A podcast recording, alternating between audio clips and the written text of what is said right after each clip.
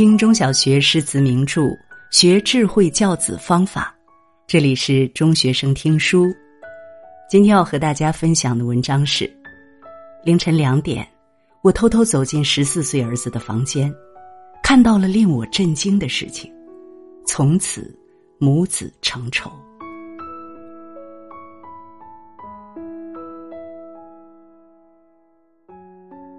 儿子变得判若两人。好像是从他上初二开始的。初二以前，他品学兼优，幽默风趣，可现在，他在我眼里，简直就是一个彻头彻尾的小混蛋。那天，他找我要手机查单词，递给他后，我还专门找理由去他房间盯了一会儿，没发现有什么不对，就回卧室眯了一小会儿。没想到，等我再次醒来，已经凌晨两点。我蹑手蹑脚推开儿子的房门，想看看他睡了没有。谁知他竟然还在玩游戏，连我走到他身后都没有察觉。写字台上摊着的作业更是只写了两三笔。一瞬间，我怒火中烧，和他大吵了一架。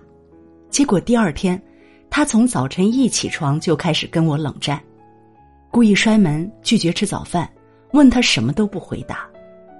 最后，他神色冷淡的说了一句：“走了。”留我一个人坐在餐桌前，既不知所措，又气不打一处来。他哪是我儿子呀？分明是我老子！这骂让我当的也太憋屈了。记得儿子上小学的时候，虽然偶尔也会偷偷懒，但大部分时间还是能自觉主动的学习的。连老师都说，很少见到有男孩子这么爱阅读。身边人都羡慕我生了个这么省心的儿子，我也暗自庆幸自己中了一等奖。当时的我怎么也没有料到，自从儿子读了初中，不仅成绩开始节节倒退，还总是给我捅娄子、找麻烦。有一回，老师在上面讲课，他在下面做各种鬼脸、阴阳怪气。逗得全班同学哈哈大笑。班主任一个电话将我叫到办公室。我一边向老师道歉，一边数落儿子，也不知道哪句话惹毛了他，他竟然怒气冲冲的朝我吼道：“我就知道，在你眼里我这也不行那也不对，你干脆打死我算了。”我目瞪口呆的看着眼前的儿子，只觉得他无比陌生。这还是当初那个总喜欢跟在我屁股后头，无论我干什么都一脸崇拜的望着我的儿子吗？总之，不知从什么时候开始，以前那个开朗懂事的儿子不见了。现在的他，上课不认真听，回家就想尽办法玩手机，成绩更是从班级前五飞流直下到了中下游。想跟他好好沟通一下吧，他却总是一脸不耐烦，问他什么都是不知道、随便、不要。要是再多说几句，他准保会发火。有段时间，他的口头禅就是：“你有完没完？能不能离我远点儿？”也不知道是不是所有的孩子到了青春期都这么好赖不分，反正我儿子满脸都写着“欠收拾”三个大字。除了性格大变，儿子还有一点跟以前不一样了。小时候的他最讨厌洗头洗脸，每次给他洗头，他都是全程尖叫，相当不配合。可上初中后，不需要我们的提醒，他洗头洗的比谁都勤，有时候早上都要迟到了，他还霸占着卫生间吹头发。不仅如此，他还喜欢上了各种各样的球鞋。三天两头就缠着他爸爸给他买新鞋。我担心他是不是在学校早恋了，孩子爸爸却安慰我：“青春期嘛，孩子普遍开始关注外表，都是这么过来的，不用太担心。”可没过几天，我就又被老师叫到了办公室。到了学校，我远远就看见儿子昂着头，像个斗鸡一样，正梗着脖子对班主任说着什么。这才知道，原来是体育课上，儿子和几个同学打篮球，其中一个同学比较霸道，屡次带球撞人，还故意踩了儿子新鞋一脚。对这一阶段的儿子而言，鞋面就是他的脸面。于是他把篮球一扔，两个人就打起来了。过一会儿，那个跟儿子打架的同学的爸爸也来了，班主任还没来得及说话，那位爸爸就一巴掌甩到自己儿子的脸上。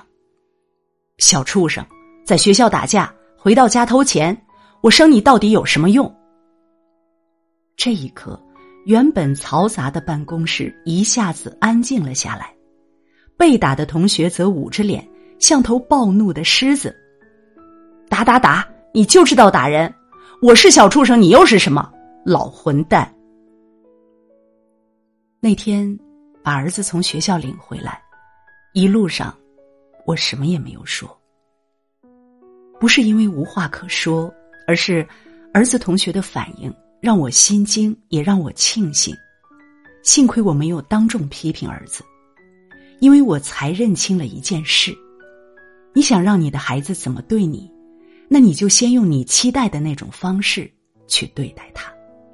回家后，我给儿子做好了晚饭，随后默默帮他刷干净了球鞋上的脚印。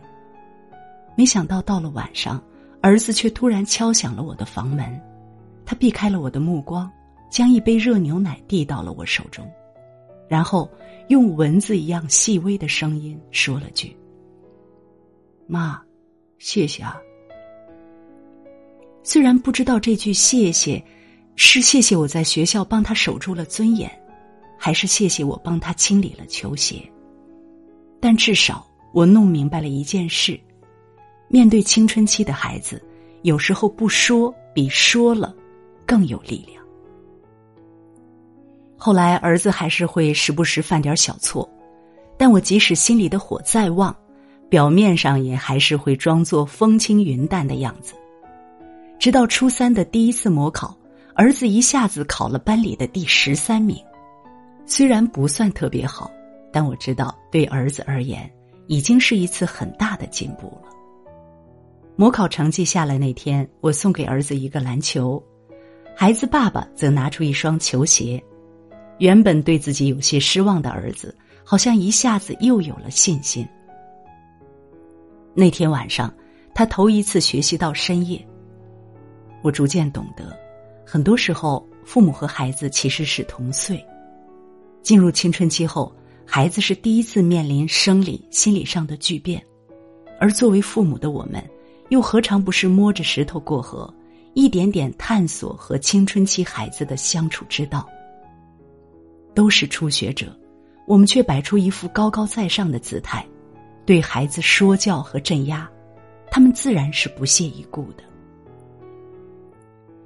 对青春期的孩子而言，最糟糕的父母，不是没有文化的父母，而是从不成长的父母。只有将过去的偏见和固有的认知清零的妈妈，才能站在和孩子同样的高度，与孩子面临共同的难题。最终理解孩子，并被孩子理解。我曾经看过一个说法：青春期既是生命发展的重要阶段，也是变化迅猛的黄金时光。亲子关系处理的好，青春期就会变成修补期、助推期。那么，如何让青春期的亲子小船变成日后和谐的巨轮呢？有专家建议。家长要转变观念，回归教育的本源。现在看来，在儿子最叛逆的那段时间，我主要做了以下几个改变：不再将孩子的不良行为看作是麻烦，而是父母修行的密码。心理学上有句话：一个行为不当的孩子，是一个丧失信心的孩子。当儿子从品学兼优的乖小孩。变成调皮捣蛋的熊孩子时，我一度觉得他是在故意找茬儿，动辄拿他跟别的同学比较。但后来我才了解到，原本对自己迷之自信的儿子进入初中后，却发现班里人人成绩都很好，还有不少同学才艺出众。同龄人的优秀让从前一直在集体中闪闪发光的他变得暗淡。我不仅没能及时注意到这一点。反而经常批评指责他，让本就无所适从的他更加绝望了。于是他开始用捣蛋、叛逆掩饰自己的自卑。实际上，当孩子进入青春期后，前额叶皮质就开始发育。这时候，他最关心的问题就是：“我是个怎样的人？有人爱我吗？”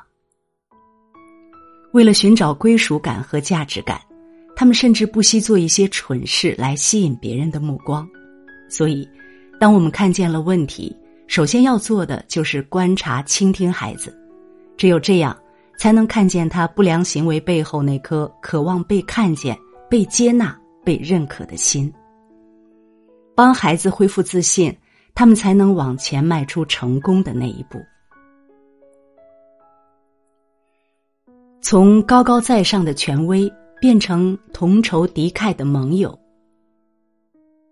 当我意识到说教是青春期的孩子最听不进去的东西后，我决定给儿子讲讲自己的故事。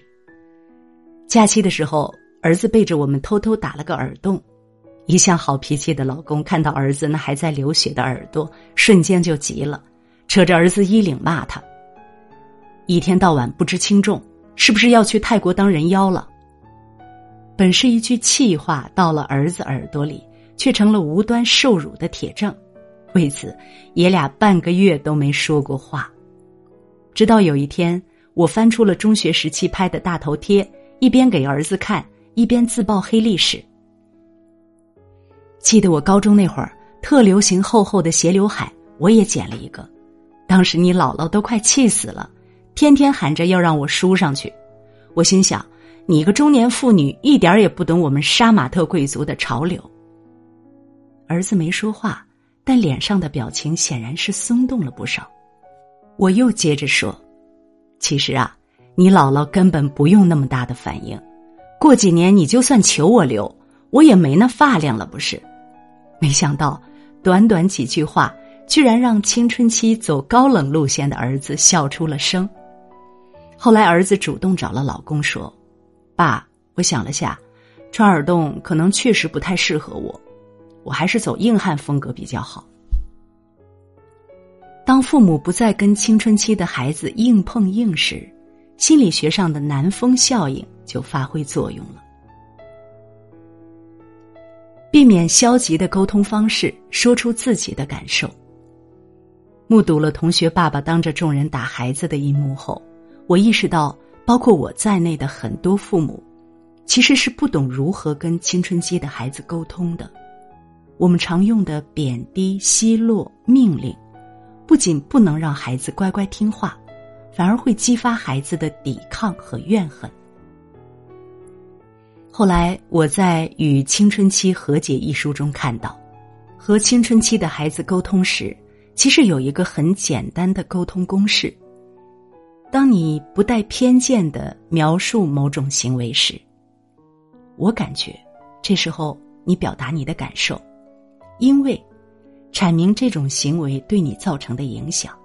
举个例子，当儿子比自己说好的时间晚了一个小时回家时，如果是以前，我一定会说：“你为什么总是说话不算数？”或者“就知道在外面疯，干脆别回来了。”但自从我知道还有沟通公式后，儿子晚归，我也只是咬了咬牙，轻描淡写的说：“当你比说好的时间晚了一个小时还没到家的时候，我感觉很害怕，因为我担心你在外面发生了意外。”让人意外的是，平时一点就着的儿子听了我的话，竟然破天荒的道了歉：“对不起，今天打球打太久了，下周我一定准时回家。”我很喜欢主持人金星说过的一段话：“青春期的孩子是什么？青春期就是明明还是个孩子，自己却以为是大人了。作为父母，我们能做的就是用爱给他小心翼翼包上一层薄膜，等他慢慢的成长，戳破那个薄膜，从一条小虫蜕变成一只蝴蝶，父母的任务也就完成了。孩子的路。”终究只能自己去走，我们唯一且重要的任务就是多学习、学理解，陪着他们一起出发，目送他们破茧成蝶。最后，我想对儿子说：虽然妈妈也是第一次当妈妈，但妈妈愿意从头学起，和你一起改变，一起成长，努力成为更好的妈妈。如果你喜欢今天的文章，别忘了在文末点一个再看，也欢迎您留言并转发。中学生听书的朋友们，明天同一时间我们不见不散。